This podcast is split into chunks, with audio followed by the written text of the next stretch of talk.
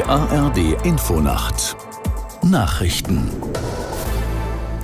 um 0.30 Uhr mit Olaf Knapp.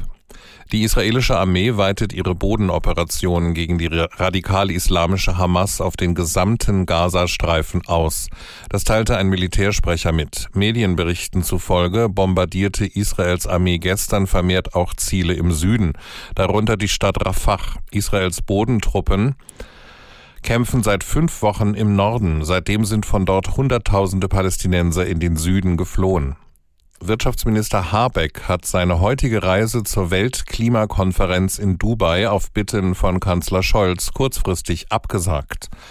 Eine Sprecherin teilte mit, nach dem Verfassungsgerichtsurteil sei Habecks Anwesenheit in der Hauptstadt notwendig, um die Gespräche über den künftigen Haushalt voranzubringen. Aus Berlin Philipp Eckstein. Die Ampelkoalition muss nach dem Urteil aus Karlsruhe den Finanzplan für kommendes Jahr neu aufstellen und klären, wofür sie noch Geld ausgeben kann.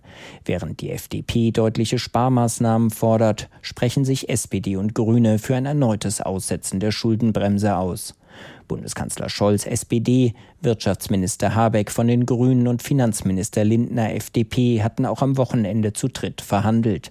Doch bislang gibt es offenbar keinen Kompromiss.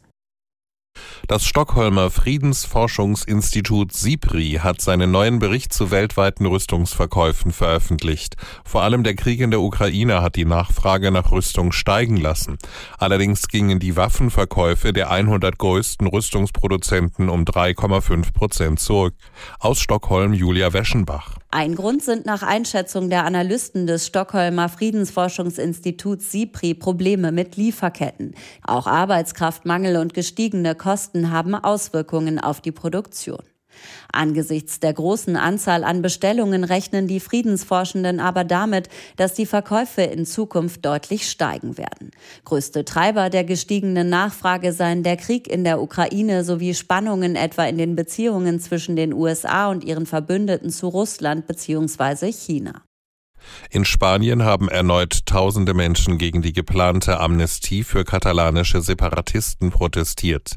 Der konservative Oppositionsführer Feijóo sagte auf einer Kundgebung in Madrid, diesem Unsinn müsse ein Ende bereitet werden.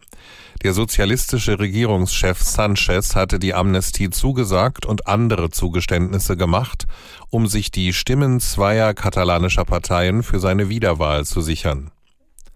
Das Wetter in Deutschland. In der Nacht von Nordwesten her aufkommender Schnee oder Schneeregen. Im Süden und Südosten trocken. Minus ein Grad in Köln bis minus elf Grad in München. Zum Teil sind Tiefstwerte bis minus 16 Grad möglich. Am Tage länger trocken, gebietsweise Schnee, auch Regen möglich. Minus fünf bis plus vier Grad. Das waren die Nachrichten.